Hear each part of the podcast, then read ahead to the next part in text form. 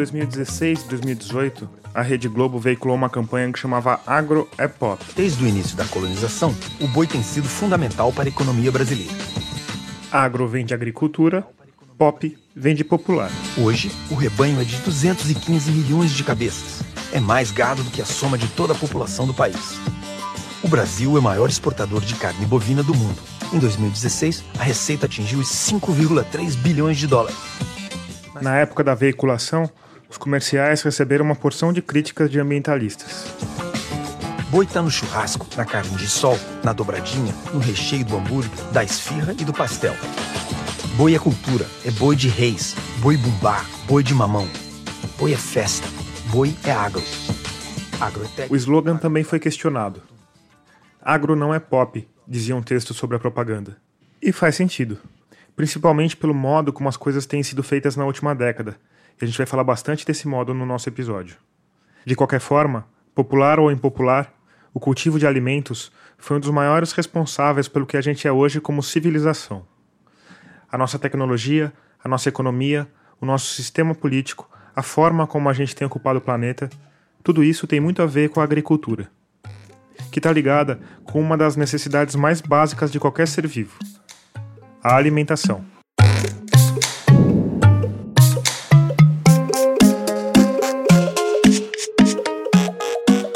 Eu sou Tomás Chiaverini e o sétimo episódio de Escafandro já começou. Nele a gente vai falar de economia, de ambiente e de comida. E se você está meio saturado com Masterchef e Chef's Table, não se preocupa. A nossa abordagem vai ser bem diferente no caso, uma abordagem apocalíptica. Mas antes da gente chegar ao fim dos tempos, vamos voltar para a aurora da humanidade. Durante muito tempo, essa relação do homem com a alimentação e com a natureza e a relação social entre os homens foi ditada pela necessidade da comida, pela alimentação. Esse é o Josimar Melo. E foi é, meio que organizada de uma forma parecida, que era a relação da caça enfim, e do caçador, como é em geral na natureza. E o homem ficou meio que participando de uma forma meio que igual dessa relação durante milhões de anos. O Josimar escreve sobre comida na Folha de São Paulo e é presidente da seção sul-americana do júri de um dos mais importantes prêmios gastronômicos do mundo, o Fifty Best. Ele também tem uma porção de livros publicados e tem participado de vários programas de TV. Quer dizer, durante boa parte da vida, o Josimar Melo tem pensado em comida, escrito sobre comida e viajado o mundo em busca de comida. Por isso ele foi a primeira pessoa que eu procurei quando pensei nesse episódio. Então tinha os caras que eram que, quem se ocupava de ficar espreitando a caça e caçando, trazendo a comida. E enquanto isso tinham as mulheres ficavam nas cavernas, protegidas, para não serem elas caçadas, porque no fundo é uma relação natural a gente comer outros bichos e os bichos comerem a gente. Aí depende do, da circunstância. É um grande restaurante, né? O de, o de Allen, né, que falou isso. É, pois é. Aí depende só de quem, quem é que está pagando no, hoje, né? Quem é que está com a grana hoje, quem está bancando hoje a, a, comida. A maior parte do Homo sapiens era assim. Até que 10 mil anos atrás, aquela comunidade que era uma comunidade nômade, que ia caminhando para onde tinha caça, fruta, começou a crescer muito e começaram, dizer, os, os, os, Homo sapiens começaram a perceber que tinha um jeito mais é, eficiente de conseguir a comida. E por causa disso, transformou a sociedade humana, que de nômade passou a ser uma sociedade que se organizava em comunidades né, estáveis, né, em cidades tal. E ele produz o quê? Animais né, de, de, de criação para leite, carne, enfim, para proteína, e o seu carboidrato, que são as plantações. Né? Então, digamos que o pão e a carne são as bases da, da sociedade moderna. Por que eu digo moderna? Porque, no fundo, muita coisa continua igual. Tem cidades, né? ou tem comunidades vivendo juntas, que tem alguém que planta, começa a ter uma divisão de trabalho, começa a ter uma divisão de, de ganhos, castas, né? o cara que produz, o cara que é o dono do cereal e o cara que... Então, 500 anos atrás, esse nosso grande restaurante rústico sofreu uma primeira reforma global. O período das grandes navegações, que foi, digamos assim, foi a, a, primeira onda de globalização real do planeta. Uma globalização que você deve lembrar das aulas de história foi em grande parte motivada pelos anseios dos nossos estômagos. O, o, a revolução do mercantilismo aconteceu é, em boa parte por causa da busca de ingredientes, que eram as, as especiarias, era o açúcar, eram coisas que é, tinham uma, assim, uma função alimentar também. Tem uma lenda que é de que na Idade Média as carnes eram muito cheias de especiarias tal para esconder a putrefação. Enchia de cravo, canela, noz moscada, açúcar, sal, para esconder o gosto. Mas isso é uma lenda, não é verdade. Primeiro porque quando a carne está podre, você fica doente. Não adianta botar, botar canela, pimenta do reino, anis estrelado, você pode botar o que você quiser. Se está putrefata, você fica doente e talvez morra. Então não, não dá para você ter banquetes principescos nos castelos da Idade Média e com carne podre só esconder o negócio. A Toscana inteira estava morta, entendeu? E outra coisa que também é estúpida essa explicação, porque é, a caça na Idade Média na Europa só era permitida nos territórios de caça dos grandes senhores. Então, quando ia ter um banquete no castelo de Chantilly, será?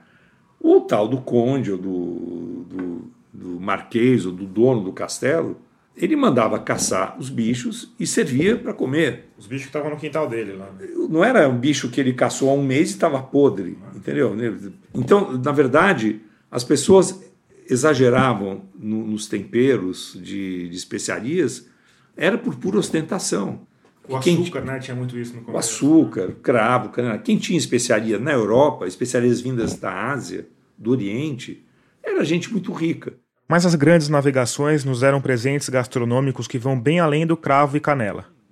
Imagine, caro ouvinte, como era triste o mundo em que a massa estava separada do molho de tomate por milhares de milhas náuticas povoadas por monstros marinhos. O tomate é uma coisa mexicana. O nome tomate, tomatl, é um nome asteca, inclusive. Mas o tomate, quando ele foi para a Itália, para a Europa, né, no século XVI, na, na, Itália ele ficou uns 300 anos sendo considerado uma planta ornamental. Então as pessoas tinham um vaso com tomate porque era bonito. E tinha uma variedade de tomate amarela, tinha não, existe até hoje, que eles chamavam de pomodoro, quer dizer, a maçã dourada, é o pomodoro. E era decoração. E, e se você pegar receitas de pizza italiana de mais de 200 anos de idade, não tem pizza com molho de tomate. É tudo que são só pizzas que até hoje eles chamam pizza em bianco. São pizzas que são a massa de pão e o tempero é alho, alguma erva, basílico, né, manjericão. Então, mesmo na Itália, onde o tomate chegou há 500 anos, só faz 200 anos que eles que caiu a ficha que aquilo dava para comer e, e, foi totalmente transgressão na Itália usar tomate há 200 anos. Mas não na América, não no México.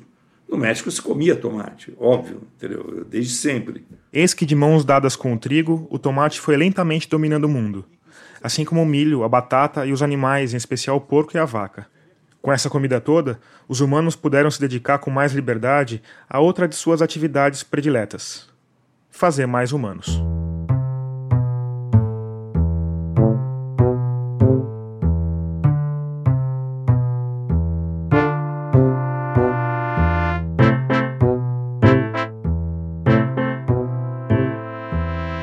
Assim a gente cresceu e se multiplicou num ritmo cada vez maior e passou a precisar de cada vez mais comida.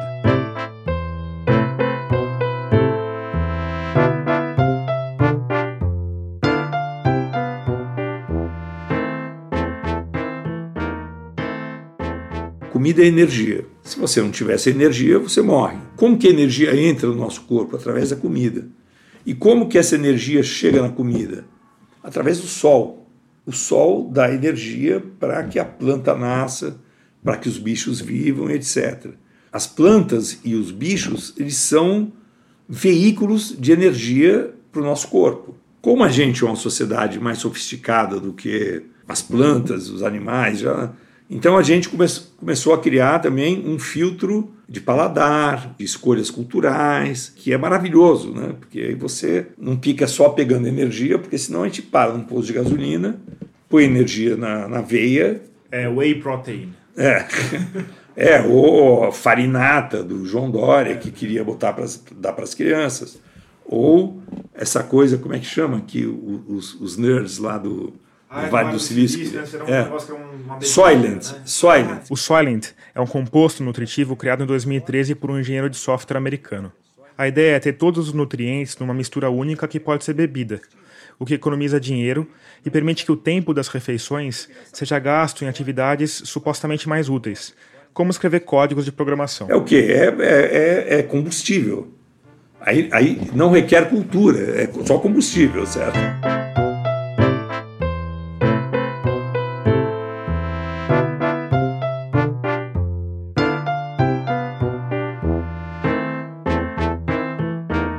Combustível pode ser pizza ou pode ser Soylent, mas precisa ser cultivado em uma quantidade cada vez maior. Somos atualmente 7,7 bilhões de humanos e crescemos numa velocidade sem precedentes. Em 1950, éramos 2,5 bilhões. Ou seja, a população mundial quase triplicou em menos de 70 anos. Isso foi possível em parte porque, justamente na década de 1950, o cultivo de alimentos teve um salto evolutivo, que hoje é conhecido como Revolução Verde. Para entender melhor o que foi essa revolução e quais os impactos dela na nossa vida e no nosso futuro, eu fui até a Universidade de Campinas conversar com o professor Henrique Ortega. O que, que motivou ela? Foi a questão do, do, da tecnologia no campo? O conhecimento genético, né? aplicado à criação de sementes híbridas que permitiram maior produtividade, mas com base ao uso de fertilizantes químicos e pesticidas. O professor Ortega é engenheiro químico com mestrado e doutorado em engenharia de alimentos. Ele é mexicano e vive no Brasil desde o final da década de 1960. O início da abordagem dele foi bem inusitada. Ele começou me explicando que houve um paralelo entre o aumento da produção de petróleo e o uso dos agrotóxicos que propiciaram a Revolução Verde. Então, o uso do petróleo e carvão permite ampliar a extração de minerais que são a base da fabricação dos fertilizantes químicos, que permitem aumentar em duas, três, quatro vezes a produção orgânica. Hein? Esse aumento da produtividade foi só uma parte da revolução. Até o advento dos adubos químicos, as plantações costumavam funcionar de forma cíclica. Os dejetos da própria lavoura e dos animais eram adubo da colheita seguinte. Por isso, a produção dificilmente ficava muito longe dos consumidores. Quando um saco de um cereal ou de um grão vai para a China ou Europa, não retornam os nutrientes. E ficam lá e muitas vezes causam um impacto ambiental forte lá. Eles causam impacto ambiental aqui e lá também. tirados aqui e lá porque eles sobram lá. Isso. E porque sobram lá, exatamente. Além disso, os países produtores se tornaram dependentes dos países consumidores e de movimentos globais às vezes imprevisíveis. Então, hoje, na economia mundial, os países importadores de alimentos, China, Europa, né? Eles que determinam qual é a quantidade e, a, e o tipo de alimentos que eles precisam. Né? já não é mais um planejamento nacional ou regional, é um planejamento externo. Antes da nossa entrevista, quando eu expliquei ao professor Ortega o tema do nosso episódio, ele achou uma boa pedir reforço a um colega. Então a gente tem um terceiro participante na conversa, o biólogo, ecologista, pós-doutor em agronomia pela Universidade de Córdoba, José Maria Guzmán Ferraz. Ele começou a participação especial lembrando de outras duas contribuições controversas da Revolução Verde que andam de mãos dadas: a seleção ao extremo de plantas e o cultivo dessas espécies únicas em vastas áreas de terra. E a seleção de plantas nesse contexto também é, reduziu muito a, a, defesa natural que a planta tinha para contra pragas, doenças de forma geral e interação com, os, com a biota do solo. Então isso tornou ela mais dependente. Então isso acarreta também o uso de agrotóxicos para proteger essa planta que antes tinha defesa natural. Por fim, claro, nós temos eles, os alimentos transgênicos. E os transgênicos que tinham essa proposta, segundo as empresas, de redução de uso de, de insumos, é exatamente o contrário. Eles são atrelados ao uso de principalmente herbicida. Né? O aumento do uso de agrotóxicos foi exponencial junto com o uso de, de sementes transgênicas. E por que isso aconteceu? Na natureza, normalmente, a variação genética é muito grande. No caso de um transgênico, ele é feito uma, uma planta específica que foi separada ali e dentro foi colocado um gene da transgenia, ou seja, resistência ao, ao herbicida. E essa planta é multiplicada. Então, aquela mesma planta, se você tiver milhões de plantas, vão ser exatamente iguais. Então, o ataque de uma praga ou de uma doença ali vai dizimar todas essas plantas. A gente tem, historicamente, casos, fome na, na Irlanda que matou milhares de pessoas por conta que eles cultivavam uma, um tipo de batata só, que não era um clone, como a gente está falando, não era tão homogêneo assim, mas era uma espécie só. Você imagina a, o risco que a gente tem em termos de, de segurança alimentar. Ou seja, o uso de pesticidas e herbicidas aplicados em plantas transgênicas é um processo cíclico que se retroalimenta. Todas as plantas crescem junto com os brotos de soja, né? E em um momento dado se aplica o herbicida que mata a todas as outras plantas, menos a soja transgênica. Mas as outras plantas vão sofrendo mutações e se vão tornando resistentes ao uso de um certo herbicida. Então, a, a, eficiência da aplicação vai diminuindo com o tempo. É isso que está acontecendo na liberação de, de agrotóxicos no Brasil. Ele está precisando buscar novas fórmulas químicas para controlar uma praga que não existia antes, ou uma, uma planta que, que não era problema dentro do cultivo. Hoje nós temos, eu fiz parte da Comissão de Biossegurança, nós temos hoje é, plantas que tão, são resistentes a cinco herbicidas juntos. Tanto é o impacto que causou essa, essa pressão de seleção na, nas plantas que estão ali no entorno do cultivo. Né? É isso que está por trás dessa, dessa flexibilização no controle de agrotóxicos no Brasil? Sim. Primeiro que o Brasil é um campo aberto para isso. Né? água, por exemplo, nós podemos ter aqui na nossa água 5 mil vezes mais o glifosato, que é o herbicida mais utilizado, do que na Europa. 5 mil vezes? Vezes. É muita coisa. Quer dizer, nós, o povo brasileiro não é mais resistente em relação à toxicidade do glifosato do que o europeu. Mas aqui é permitido. Então, herbicidas e uh, inseticidas que são proibidos lá fora por serem cancerígenos, teratogênicos, uma série de problemas que causam na saúde das pessoas, disfunções hormonais, são permitidos aqui.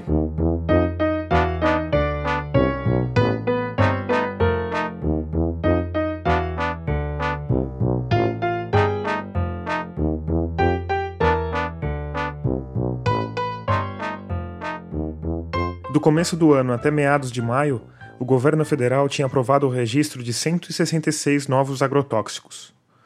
48 deles são da classe 1, que apresentam maior risco toxicológico. É tanto veneno sendo permitido da noite para o dia que a agência pública e o site Repórter Brasil criaram uma ferramenta para monitorar essa balbúrdia. É o Robotox, que publica um tweet cada vez que o governo libera um novo agrotóxico. Os períodos de avaliação desse efeito são muito curtos, então não se tem certeza se a aplicação de uma substância tóxica é segura para os seres humanos. Os efeitos do uso dos herbicidas tóxicos só estão aparecendo agora e estão ganhando as causas nos tribunais. Né? No começo de maio, a Monsanto, empresa que pertence ao grupo Bayer, foi condenada nos Estados Unidos a pagar 2 bilhões de dólares. É bilhões com B, de Bayer. A ação foi movida por um casal que teve um câncer supostamente associado ao Roundup, um herbicida produzido pela empresa. O Roundup é feito de glifosato, que é o agrotóxico mais utilizado no mundo. Essa foi a terceira ação que a Monsanto perdeu pelo mesmo motivo nos Estados Unidos. E ao que tudo indica, as coisas vão se agravar porque a Monsanto responde a mais de 13 mil ações só contra o herbicida glifosato. Após a condenação, a empresa respondeu o seguinte: aspas. Os principais reguladores de saúde em todo o mundo consideram que os produtos à base de glifosato podem ser manipulados de maneira segura e não causam câncer. Fecha aspas. No Brasil, o glifosato estava em reavaliação toxicológica desde 2008. Em fevereiro, a Anvisa, a Agência Nacional de Vigilância Sanitária, decidiu manter a venda liberada. A justificativa foi a mesma da Monsanto.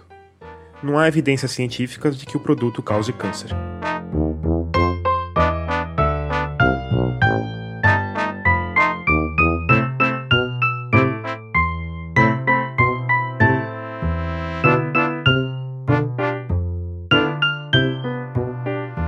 O câncer em humanos é a face mais dramática da forma como a agricultura tem sido feita hoje. Pelo menos para nós que somos humanos. Mas tem bem mais drama escondido embaixo do tapete verde que a gente está desenrolando sobre a superfície do planeta. É uma coisa vai puxando outra, porque a vida não é uma coisa como a indústria tão simples, coloca uma coisa aqui, outro bloquinho ali e sai um produto. Ela tem uma, uma teia de, de interações que se quebrou, se rompeu. Né? A água, por exemplo, é um dos componentes chaves dessa teia e agora, mais do que nunca, está correndo risco. O Cerrado foi uma grande área de expansão da agricultura, virtude da Revolução Verde. E ali estão as grandes nascentes dos rios nossos.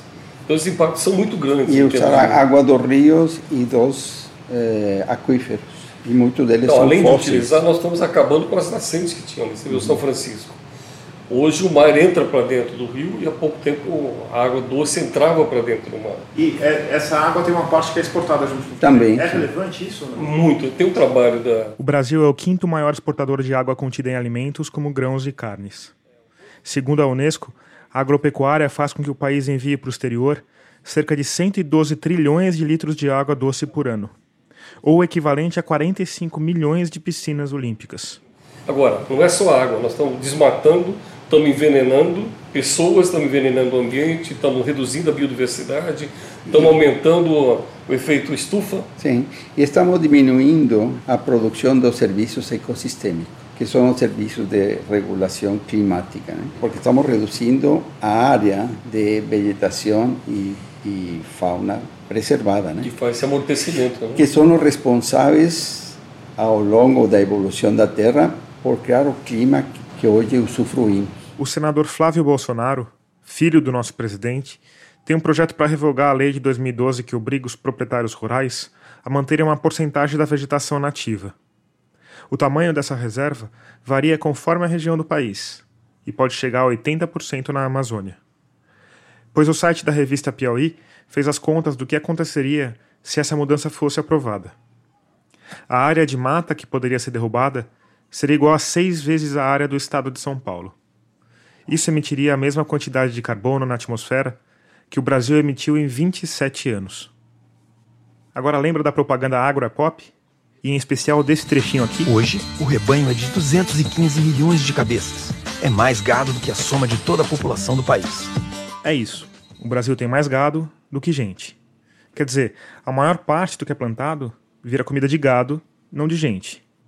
E isso, além de todos os impactos ambientais, leva a um problema maior: o desperdício de energia. É uma questão física. Sempre que a energia muda de estado, uma parte dela se perde. Na verdade, é uma perda gigantesca. O professor Ortega, da Unicamp, fez as contas para mim e até me mandou um diagrama explicativo que eu vou tentar simplificar aqui. Vamos supor que a gente tem um milhão de unidades energéticas, a maior parte delas vinda do Sol. Aí a gente coloca toda essa energia numa planta. A planta vai fazer todos os processos dela e produzir folhas, troncos, frutos e sementes. Se a gente pegar toda essa planta, moer e usar como energia, vamos ter mil unidades energéticas. Se a gente usar essas mil unidades para alimentar um bicho, a carne resultante, incluindo ossos, pelos e couro, vai oferecer 100 unidades energéticas. Ou seja, a gente colocou um milhão e saiu com 100. A não ser que seja uma vaca. Nesse caso, a perda de energia é dobrada, porque na verdade aquela energia da planta está sendo transformada duas vezes. A primeira, por um conjunto de bactérias que vive nos vários estômagos da vaca. A segunda, pela vaca em si. Quer dizer, se a gente colocar um milhão de unidades de energia, a vaca vai devolver para a gente 10. Tem outro jeito de pensar isso. Cada vez que a energia muda de forma, 90% é desperdiçado.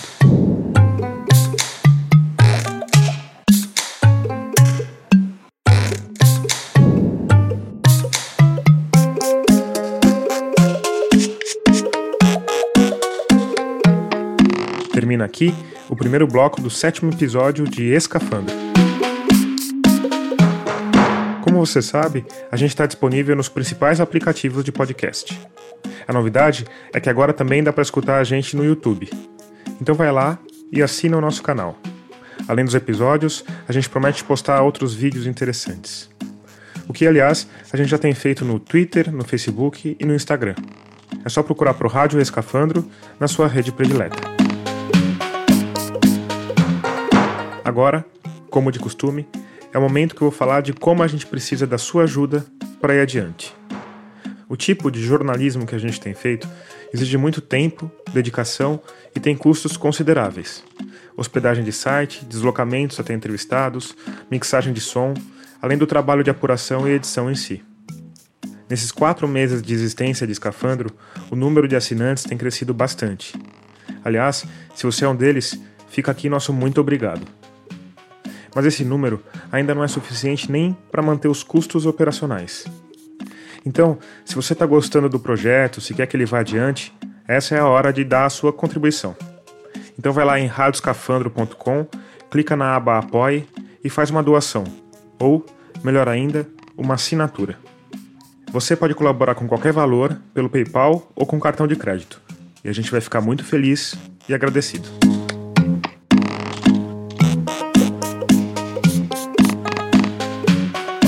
Agora vamos voltar para a conversa com o professor Henrique Ortega e o professor José Maria Guzmano Ferraz, na Unicamp.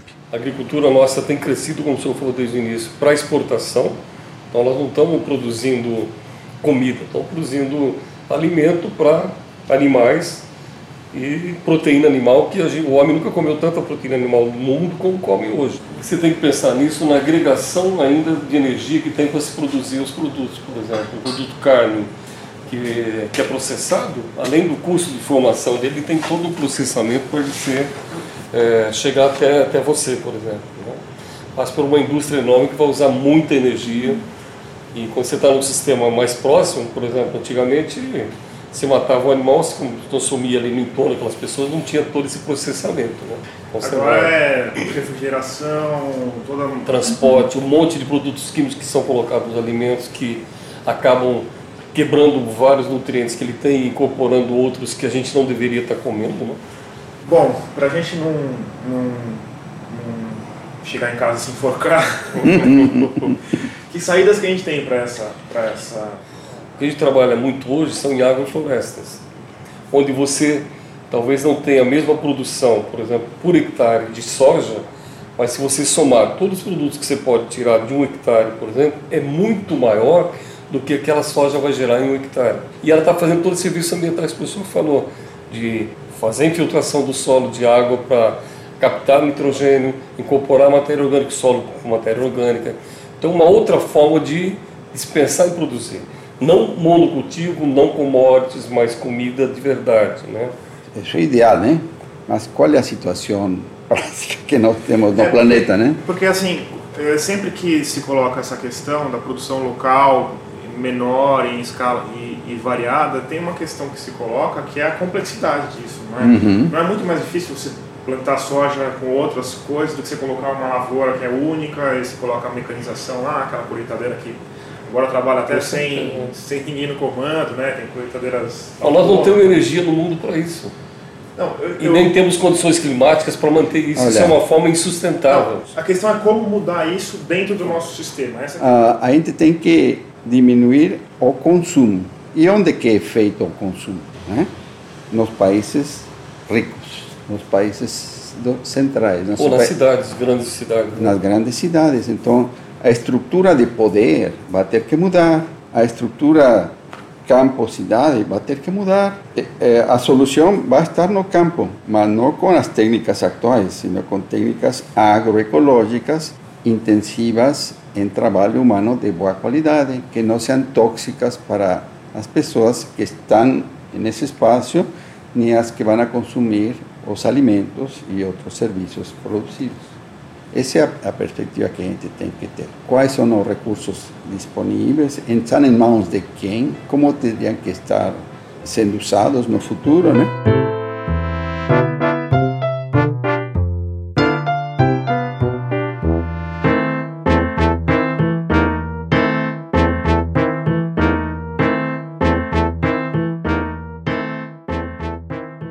Último século, os animais vertebrados desapareceram da face da Terra numa velocidade 100 vezes mais rápida do que o normal. Foram 400 espécies extintas. Isso significa que o planeta está vivendo a sexta extinção em massa. A última foi há 65 milhões de anos, quando um asteroide se chocou com a Terra e fulminou os dinossauros. Agora, Esse processo tem uma causa diferente: a explosão populacional do Homo sapiens. Nessa conta, não estão incluídas as espécies que tiveram suas populações radicalmente reduzidas, o que em termos ecológicos equivale praticamente a uma extinção. A população de pinguins, por exemplo, encolheu 88% nos últimos 35 anos. Relatos de navegantes de algumas décadas atrás falam em cardumes com mais de 100 baleias azuis no Oceano Antártico. Hoje, já é raro avistar uma delas. Os problemas causados por fenômenos como esse não têm a ver com uma visão romântica do mundo. Quando uma baleia morre, por exemplo, sua carcaça vai afundar no oceano, muitas vezes em regiões pobres de nutrientes, e vai alimentar todo um ecossistema que está interligado com a vida marinha inteira. Se você quiser mergulhar mais fundo nesse assunto, a gente postou uma reportagem interessante sobre isso no nosso Twitter. Então vai lá em arroba Rádio Escafandro.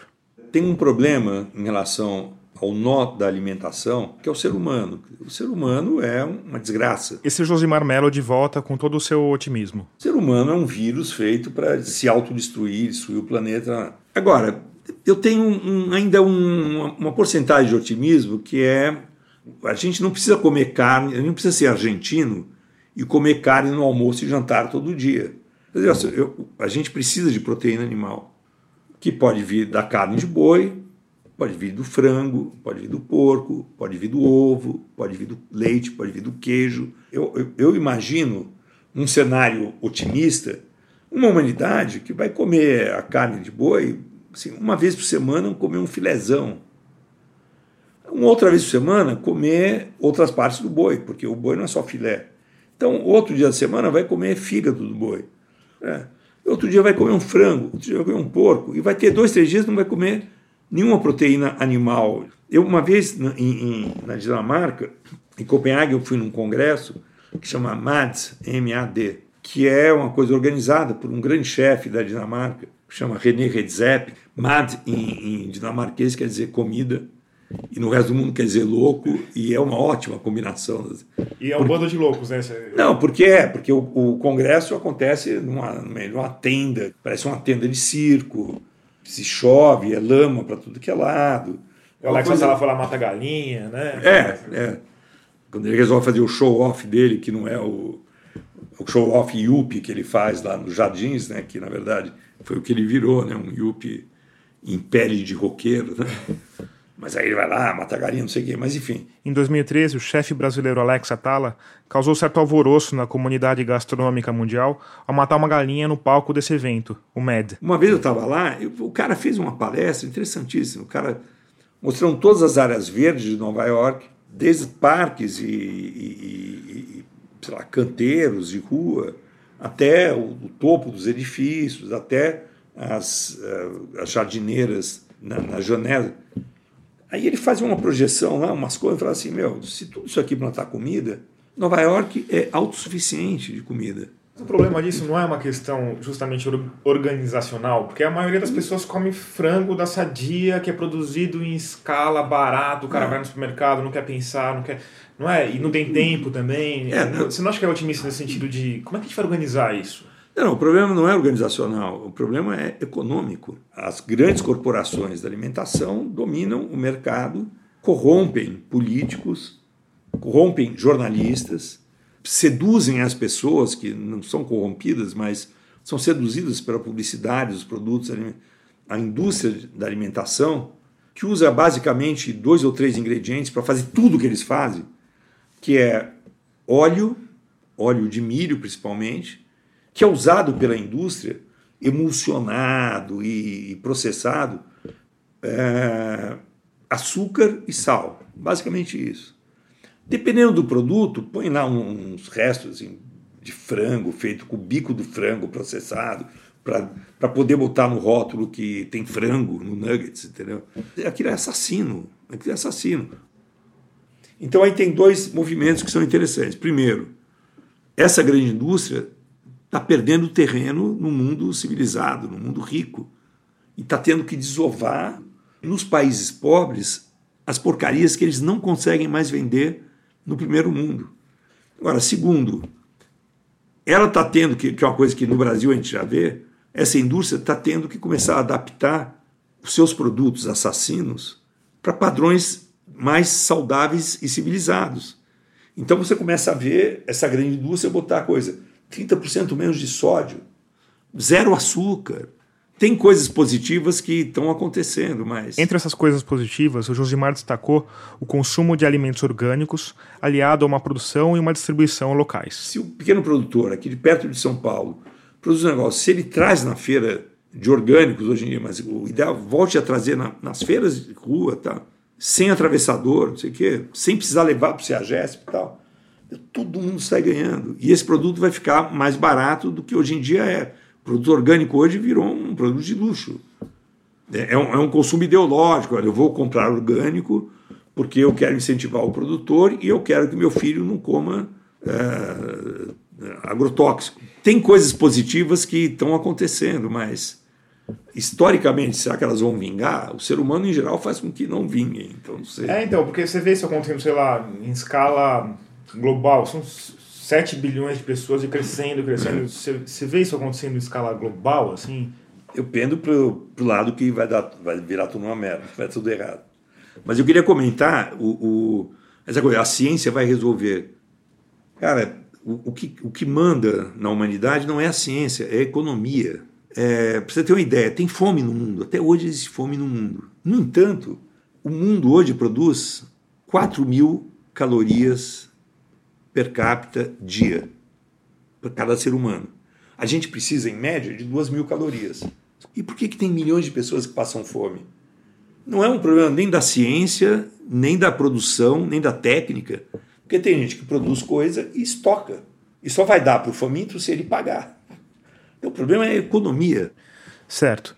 Se o problema é a economia, como os economistas veem essa questão?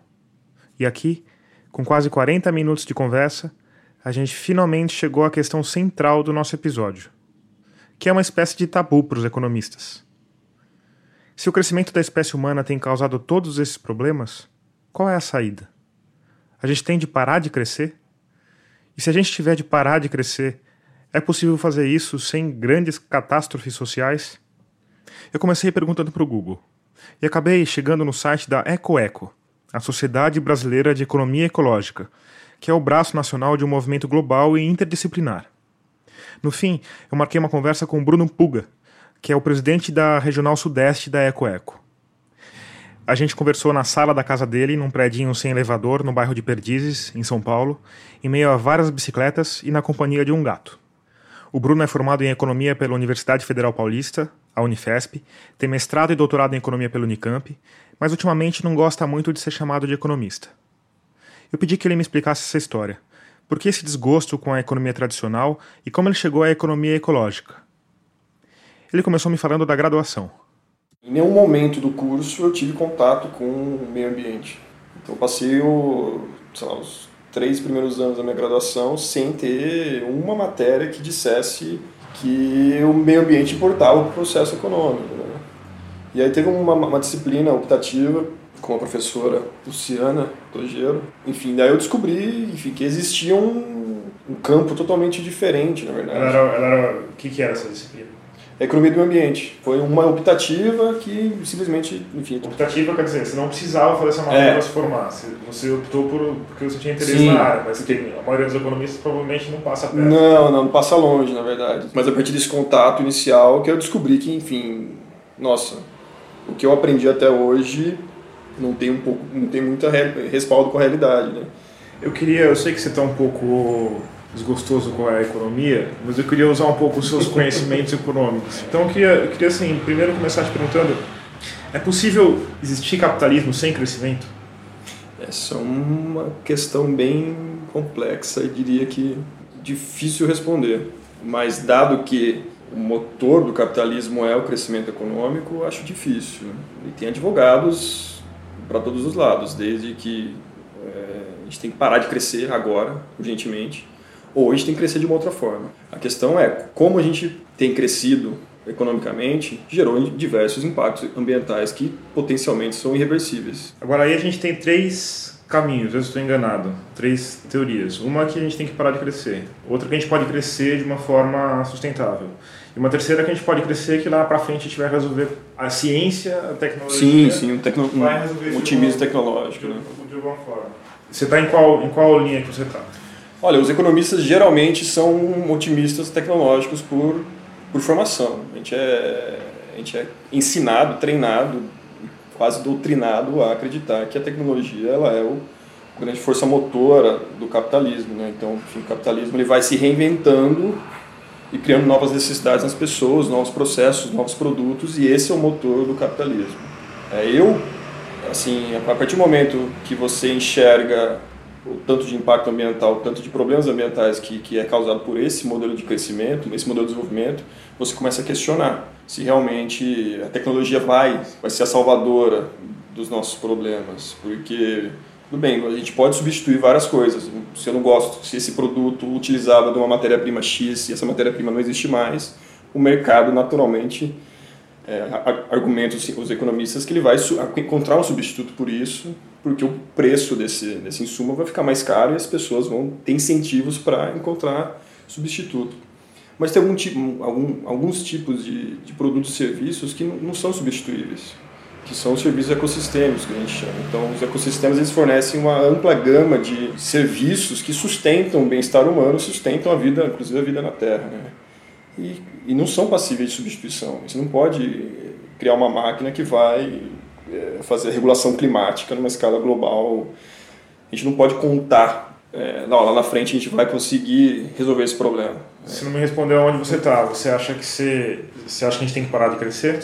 Você acha que a gente, você acha que existe um tipo de crescimento que é o que se chama de desenvolvimento sustentável? Não, eu sou mais, é, eu não sou tão radical em relação a temos que parar de crescer, porque tem tem evidências empíricas demonstrando que a partir de certo padrão econômico o bem-estar não aumenta. Ou seja, você crescer a partir de determinado padrão não, não traz mais felicidade para as pessoas. Isso a gente está falando de felicidade individual. Tipo, individual a fortuna, a sua fortuna, você vai ficando mais feliz quando você tem mais dinheiro, até você chegar a um, a um X de certo dinheiro. patamar. Pesquisas que medem coisas subjetivas como a felicidade são sempre controversas. Se você quiser saber mais sobre isso, eu recomendo que você escute nosso quinto episódio. Mas no ano passado, um estudo publicado na revista Nature Human Behavior veio com dados robustos. Foram escutados 1 milhão e 700 mil pessoas em 164 países. No fim, o levantamento confirmou o paradoxo de Esterline, ou seja, que o aumento da renda traz mais bem-estar, mas até um teto, que está lá entre os 60 e 75 mil dólares anuais, ou um saláriozinho de 25 mil reais por mês.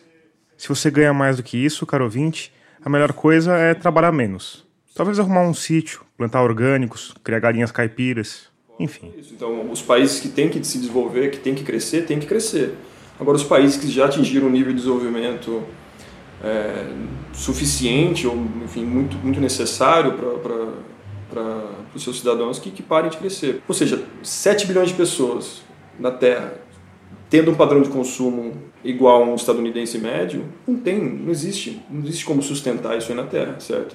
Cientistas estimam que se todo mundo consumisse igual aos Estados Unidos, seriam necessárias quatro terras e meia para suprir a demanda por matéria-prima e evitar um colapso. Eu acho que assim, a gente tem que talvez fazer uma transição para uma, para uma economia que, enfim, não seja tão materialista, mas que tenha minimamente as condições necessárias para que todo mundo possa desenvolver suas potencialidades. Como isso vai chamar, se é capitalismo, se é, enfim, qualquer ismo, eu deixo para gerações futuras nos, nos trazer. Né? Agora, você está falando de crescimento, a, a felicidade ligada ao bem material, né? e aí tem esse teto mas aí a gente poderia pegar, sei lá, as pessoas que estão as, grandes fortunas, tal, né, que o Tomás Piketty fala, né, de taxar as grandes fortunas, uhum. taxar a herança, tal, que seria uma forma de tirar da pirâmide de cima e distribuir para a população através de né? programas de distribuição de renda governamentais e tal. Mesmo assim, tem um outro crescimento que é o crescimento populacional, uhum. que continua, né? Mesmo que se distribua o bolo, esse bolo vai ser cada vez menor, certo? Como é que você vê isso para um futuro de longuíssimo prazo? Assim? Quando você pergunta ao economista é, em relação a problemas de longo prazo, ele vai te responder uma frase clássica de Keynes, né? que no longo prazo todos estaremos mortos. Né? Então, a gente sempre, como decisor, como gestor, como, enfim, como político, como teórico, a gente tenta postergar essas decisões mais difíceis para que é uma resposta profundamente egoísta, se você Totalmente, pensar, né? é absurdamente egoísta. É, enfim, mas as pessoas. É, é, o horizonte temporal de, de cálculo dos economistas é esse, no curto prazo. Você pensar a cada três, seis meses é uma coisa de longo prazo para alguns agentes do mercado. Porque essa, esse é o ponto, né? Tem a previsão de que, enfim, a população mundial se estabilize em alguns bilhões de pessoas, que eu agora esqueci. As últimas estatísticas das Nações Unidas projetam uma população de 11 bilhões em 2100. E a questão é que a gente vai, assim, como a gente vai chegar nisso aí? Numa sociedade totalmente material, dependente de, de, de matéria-prima, ou uma sociedade menos material, menos intensiva em recursos naturais? A crença dos economistas tradicionais é de que, a partir de determinado momento, que enfim, a gente atingiu minimamente um padrão de consumo, vai ter um desacoplamento entre o crescimento econômico e a base material. O crescimento monetário tem um padrão de crescimento e o crescimento material, que seriam todos os insumos e matérias-primas necessárias, esses produtos físicos necessários para esses produtos, eles têm uma correspondência no mundo natural, certo? Ou seja, você extrai petróleo. mais carro, você precisa de mais ferro. Isso, você precisa de mais ferro, mais óxido nitroso, você precisa de mais alumínio, você precisa de um monte de coisa. E há uma, uma ideia, um conceito né, de que você consegue, na verdade, se desacoplar disso. Ou seja, você aumentaria o crescimento econômico, mas a base material se manteria minimamente estável. Né? Mas isso seria feito através do que? De reciclagem ou de, de reuso de materiais ou de uma nova indústria? Tem diversos nomes para esse tipo de, de, ideia. Né? Então, antigamente era desenvolvimento sustentável, né? você, você conseguir permitir essa, é, esse desenvolvimento em consonância com, com o meio ambiente e tal, para as próximas gerações. Hoje já tem muito, muita gente falando em economia circular, por exemplo. Né? Então, aumentar o índice de aproveitamento dos materiais dentro da cadeia, com reciclagem, enfim, com utilização pós-consumo mais, mais, mais bem pensada. Então, são questões de design, né? mas isso vai contra minima, basicamente um dos princípios da, da termodinâmica, que todo processo econômico ele tem, enfim, minimamente tem um grau de eficiência máximo que você consegue atingir. E tem uma questão da física que é a entropia, né? Isso. né? Quando você muda uma energia de um lugar para o outro, você perde uma parte dela, né? Então é não existe um modo contínuo de energia, né? Então, para os economistas existe, né? A economia, ela, qualquer economista vai falar que qual o limite para o crescimento da economia? Não existe, não existe. Então, para o economista, é um, um moto contínuo ele existe, ele é real. Se você coloca essa questão para um economista, o que, que ele te fala? Da, você fala assim, bom, a gente tem uma questão de física, que não é uma questão hippie. não é uma questão tipo de. Tá, tá, muito além da questão de vamos salvar as baleias. Que sim, eu acho que é uma, não, não, não, não acho que seja uma questão irrelevante mas é uma questão que vai além dessa, certo? Tipo, é uma questão física. Se você muda uma energia de lugar várias vezes, ela vai se esgotar, né? Não, o economista tradicional primeiro vai dar risada da nossa cara, né? Porque não cabe no modelo isso. Não, não tem espaço no modelo tradicional da economia para esse tipo de, de, abordagem. Assim, se você pega um economista desde a tradição é, marxista até um, um economista austríaco, ou seja, a gente está falando de um totalmente a favor da, dos meios de produção estatal, mas atualmente intervenção do Estado, e o outro totalmente é, pró-mercado, ambos tem a mesma visão sobre o processo econômico e o, o meio ambiente, entendeu? Que é essa visão que pode, a gente pode continuar crescendo porque a gente vai dar um jeito. Não é um problema. Não é um problema dentro dos ciclos econômicos tradicionais isso. Isso não é tratado. Né? Então o economista ele é treinado de uma forma específica. E quando você fala isso para ele, problemas dentais, ele vai falar assim, não, mas isso são externalidades, efeitos indesejáveis no, no bem-estar dos outros causados por uma atividade privada. Né? Ah, e qual a solução para isso? Ah, a solução seria compensar essas pessoas ao redor, cria pequenos concertos, assim, mas não se questiona o modelo econômico. Nós, por exemplo, somos considerados heterodoxos porque não somos, enfim, do modelo tradicional, mas a gente é marginalizado, inclusive pelos próprios heterodoxos, né? Então, na economia. É, quando a gente foi falar de meio ambiente, assim, as pessoas não estão interessadas, estão interessadas em emprego, renda, tecnologia, enfim, um monte de coisa, mas é, não tem essa preocupação. O economista de mercado, então, muito menos.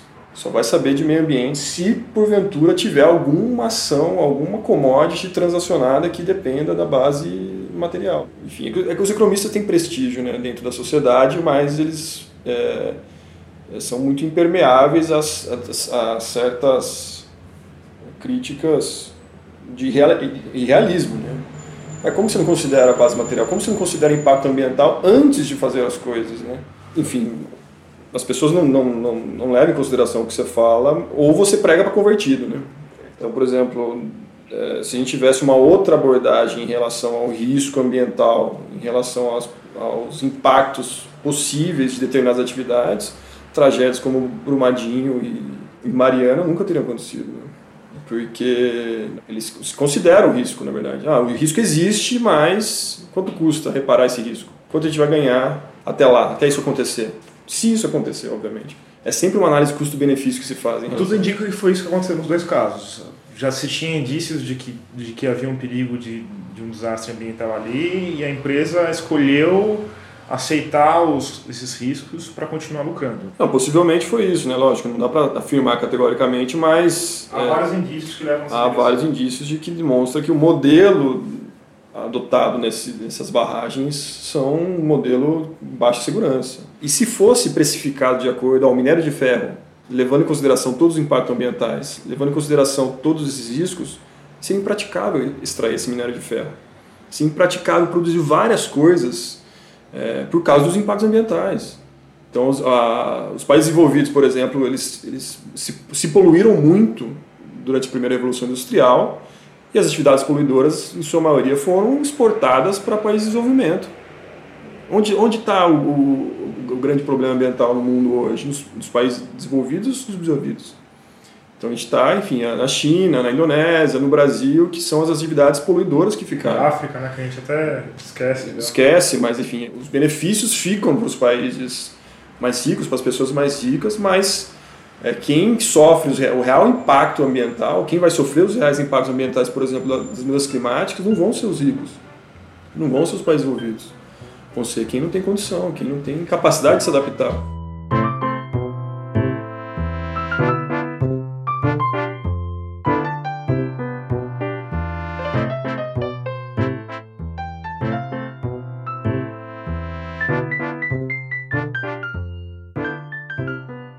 Eu insisti na pergunta-chave do nosso episódio.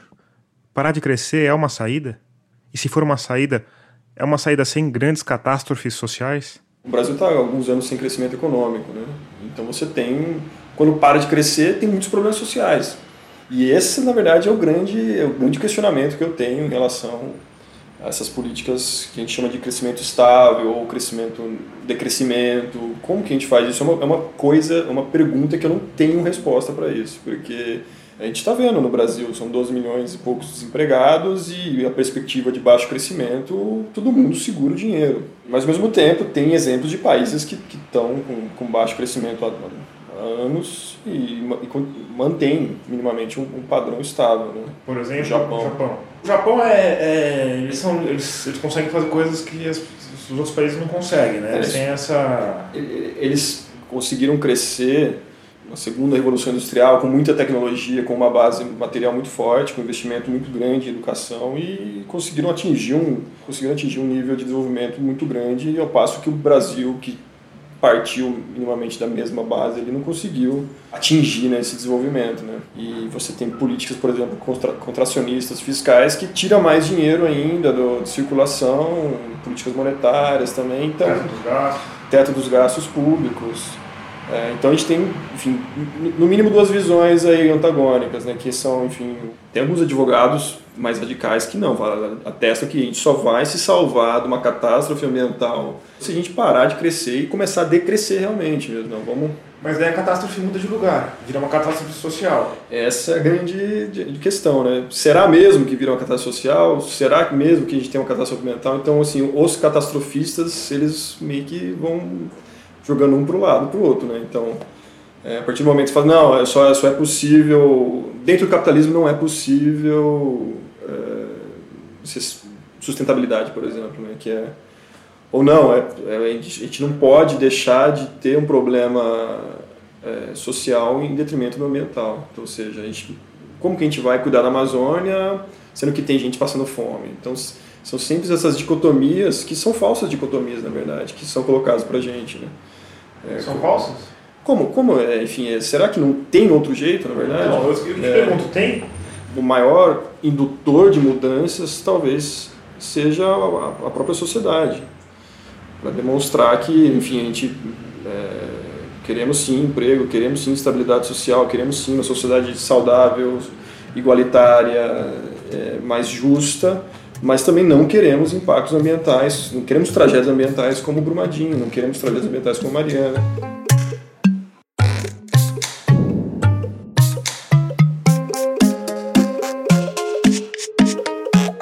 Assim, nesse beco sem saída planetário, a gente chega ao fim do sétimo episódio de Escafandro.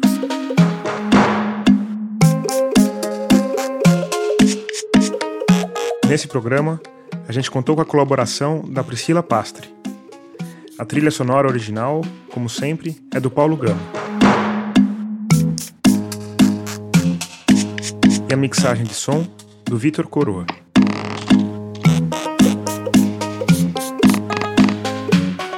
Eu sou Tomás Chiaverini e concebi, produzi e editei esse podcast.